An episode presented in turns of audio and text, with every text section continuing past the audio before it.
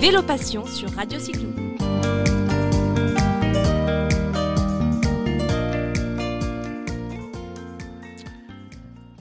Oui, retrouvez Vélo Passion. Vélo Passion, c'est une émission régulière sur Radio Cyclo. Et aujourd'hui, ben, nous recevons euh, Patrick François. Bonjour Patrick. Et bonjour Jérôme, ça va? Depuis Euh, la bah, dernière écoute, fois? euh, Ça va, depuis la dernière fois.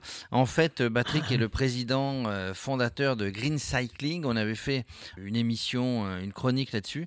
Euh, et aujourd'hui, bah, c'est Green Cycling, le retour. Et euh, on voulait avancer un petit peu dans tout ce qui se passe sur les routes, sur euh, les balades sur les événements euh, qui sont euh, organisés. Alors Patrick, j'ai vu, j'ai vu sur les réseaux sociaux, hein, depuis qu'on s'était vu la dernière fois, toi et ton équipe, vous avez participé à, pas mal de manifestations. Ça se passe comment? Bah, tous les week-ends, hein. tous les week-ends, les, équipes de Green Cycling sont, sont sur le terrain. On, va principalement, je le disais l'autre jour, justement, lors du tome 1 de Green Cycling sur les événements de masse, c'est-à-dire les, les cyclosportives, alias Grand Fundo. Mais effectivement, on va peut-être envisager dans un futur à définir d'aller sur un autre type d'événement, peut-être un petit peu moins, à tendance moins compétitive. car en fait, on veut aller là où se passe le vélo, quoi, là où le vélo existe, sur nos si beaux territoires et sur nos très beaux, très beaux itinéraires. Donc là où, il y a un, là où il y a un vélo, il y a Green Cycling. Euh, pas toujours, parce que tout dépend de la personne aussi qui est sur le vélo. Pour le moment, on est plus sensibilisé par les événements de masse, comme je te le disais. Mais néanmoins, on a, on a des tas d'idées pour, euh, pour développer dans le futur sur un autre type, sur un autre schéma. Ça, ça demande quand même une sacrée organisation pour oui, être sur le terrain, une sacrée équipe. C'est beaucoup de travail, oui. On est, on est près de 80 dans la- dans l'association, actifs, j'entends bien.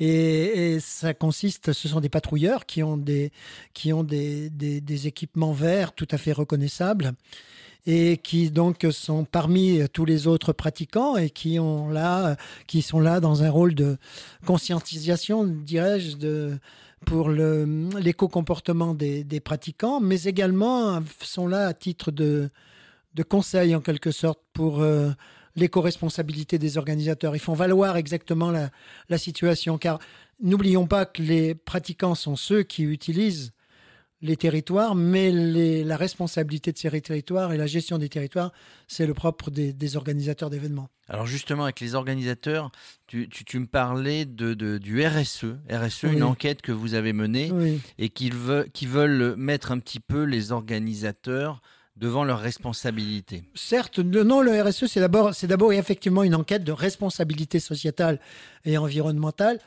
qui est basée sur les quatre axes principaux, sur les quatre, euh, comment dire, les quatre pôles attractifs de green cycling, à savoir le vélo propre, bien évidemment, car c'est notre, comment dire, notre, cheval de bataille, si je puis dire. Il y a ensuite le vélo sûr, c'est-à-dire la sécurité des événements, euh, le cadre dans lequel elles se déroulent. Euh, le vélo sain, bien évidemment, parce que tout le monde connaît euh, les capacités du sport cycliste et de l'activité cycliste pour conserver les individus en bonne santé, mais il y a aussi quand même une part de risque, le vélo sain. Et puis, et puis le quatrième volet, c'est le vélo pour tous.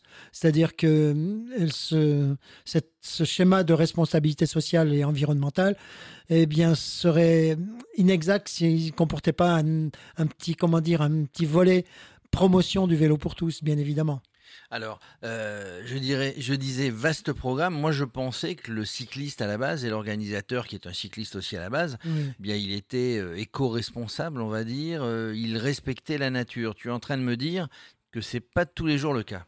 Ben, c'est pas tous les jours le cas parce que de toute façon, il n'y a qu'à voir dans la vie courante, pas nécessairement les cyclistes, lorsqu'on prend l'autoroute ou lorsqu'on on- lorsqu'on circule dans des zones périurbaines, voire en pleine campagne, on a tendance par voir, parfois à voir des exagérations de type environnemental avec des, des déchets semés là, euh, de ci, de là, un petit peu de manière, euh, de manière euh, comment dire, indisciplinée un peu partout.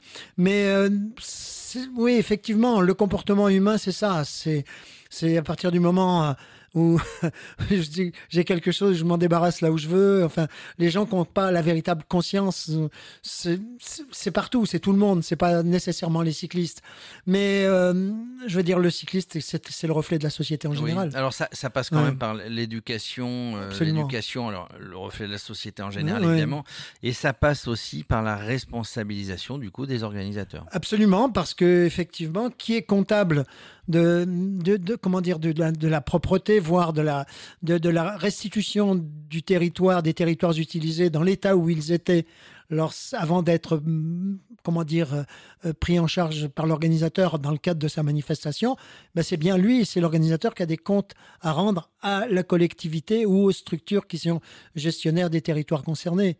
C'est toujours euh, et comme la plupart du temps, bien souvent, pas la plupart du temps, mais bien souvent, les itinéraires cyclistes euh, euh, sont tracés dans des territoires exceptionnels, voire des territoires protégés. ou C'est là l'intérêt de participer à ces, manifestations, c'est qu'on est vraiment dans des territoires protégés, magnifiques de vue et d'environnement. et tout cela est parfaitement bien structuré maintenant. Il y a les parcs naturels régionaux, euh, les parcs nationaux, les, comment dire, les collectifs euh, de gestion des territoires ont l'œil effectivement sur, sur tout cela. Et, et, parfois, il est même difficile pour les organisateurs. Ils doivent, euh, ils doivent avoir un parc, ils ont un véritable parcours du combattant euh, via notamment des imprimés Natura 2000 pour, pour justifier de leur utilisation, je veux dire, avant avant la manifestation. Donc il y a tout un schéma technique d'organisation qui est quand même quelque chose maintenant de, il faut bien reconnaître, d'assez lourd. Vous, êtes en relation avec le ministère de l'écologie, on va dire, entre guillemets? Oui, on a, des, relations avec tous les opérateurs, quels qu'ils soient, qu'ils soient du service issu du service public, des collectivités locales et territoriales, des structures privées gestionnaires, comme je le disais. On est en relation avec, tout le monde et aussi avec les, structures et les organismes en charge, en charge du sport. Parce que maintenant, le sport en général euh, euh, a pris en compte l'éco-comportement et l'éco-responsabilité, bien évidemment. Au niveau, au niveau des fédérations, soit Fédération française de cyclisme et Fédération française vélo, vous êtes, vous êtes en relation Oui, bien sûr, on est, on, est, on est en relation régulière avec les organismes fédéraux, qu'ils soient au niveau fédéral, national ou au niveau, au niveau régional ou même parfois au niveau départemental. Mais je dois dire que les acteurs essentiels sont d'abord, tout d'abord, les organisateurs en relation directe avec les structures gestionnaires et également, et puis, et puis bien évidemment, par, par recoupement les pratiquants. Parce que si nous sommes là aussi au milieu des pratiquants, c'est bien pour inciter les pratiquants à, un comportement, un comportement, un comportement digne, et responsable, digne et responsable. Alors vos maillots ah. verts, vos maillots verts, on les voit partout, hein, Green Cycling. Puis d'ailleurs, vous êtes très présent sur les réseaux sociaux. Alors là, dites-moi, en ce moment là, on est, on est sur l'Ardéchoise. Vous êtes sur l'Ardéchoise Oui, un petit peu partout. L'Ardéchoise, il y a la, il y a aussi une très grosse épreuve sur laquelle nous sommes ce, ce week-end, qui est la plus grosse épreuve espagnole, parallèlement à l'Ardéchoise qui se déroule en même temps, la, la Cuebranta Huesos. Et nous sommes présents sur pratiquement toutes les grosses, toutes les grosses euh, épreuves, tous les gros événements euh, européens, dirais-je. Alors, euh, Radio Cyclo sera sur, le, sur un événement fin de, fin de mois qui est le, premier festival vélo en Maurienne. Mhm. Vous y serez peut-être on, a, on a envisagé d'y être.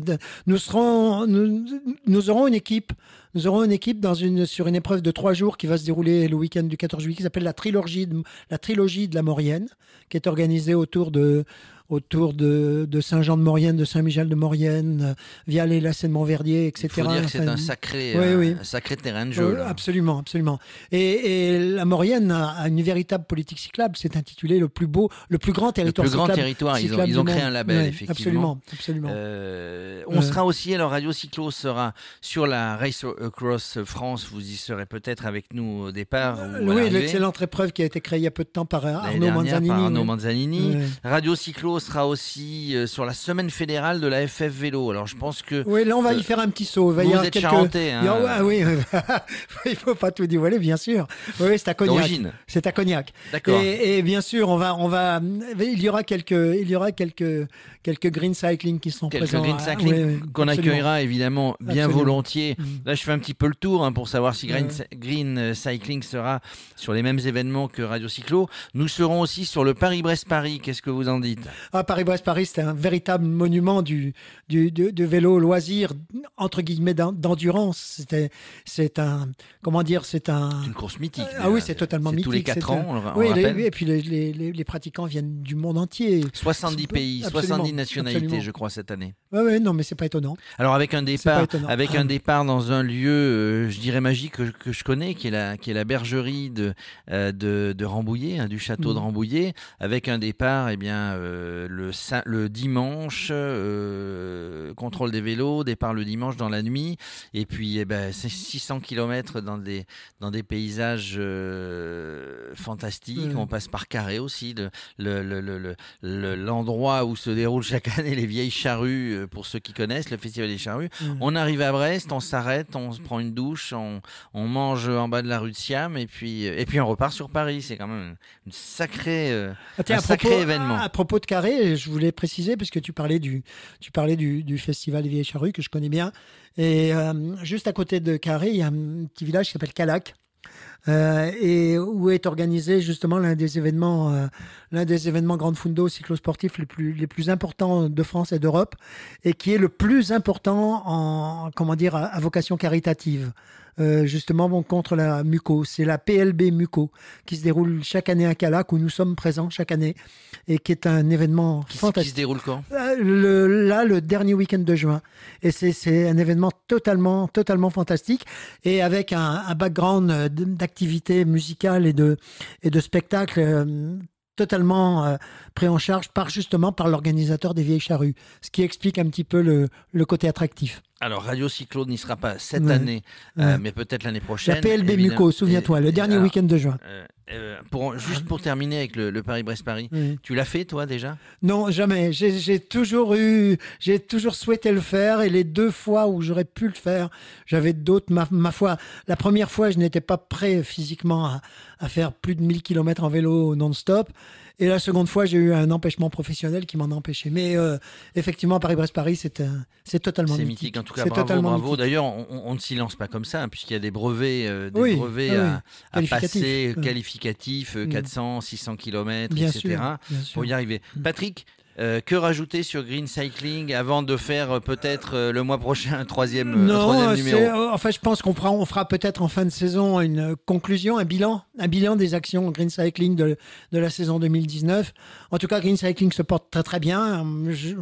venir sur Radio Cyclo pour communiquer sur Green Cycling, bah, ça va devenir, ça va devenir une habitude. Ma foi, Régulier? Non, mais c'est intéressant parce que en fait, on peut parler de, de, choses de manière générale avec Green Cycling, mais aussi on peut parler par rapport à l'actualité. Euh, un jour, certainement, nous reparlerons. La, loi mobilité euh, vient, vient de passer, d'être adoptée à l'Assemblée. Elle va retourner mm. au Sénat, je crois. Mais euh, Green Cycling, on peut parler du fond, mais on peut parler aussi de manière très, très ponctuelle. On peut parler d'actualité. Et le micro, bah, vous sera toujours ouvert mm. pour, pour en parler. En, comment dire en en rajout de la, fameuse loi mobilité dont tu parles, le, ministère euh, a sorti un petit fascicule à l'attention des, enfants qui s'appelle Savoir rouler.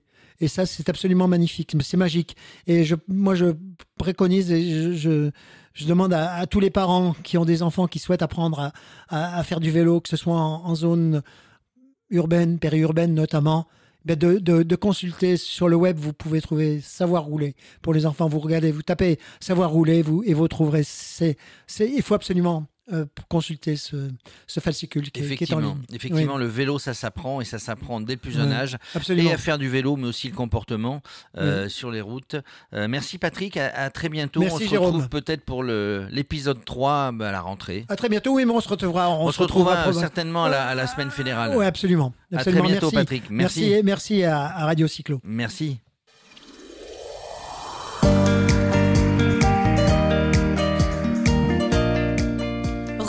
Vélo Passion sur Radio Cyclo.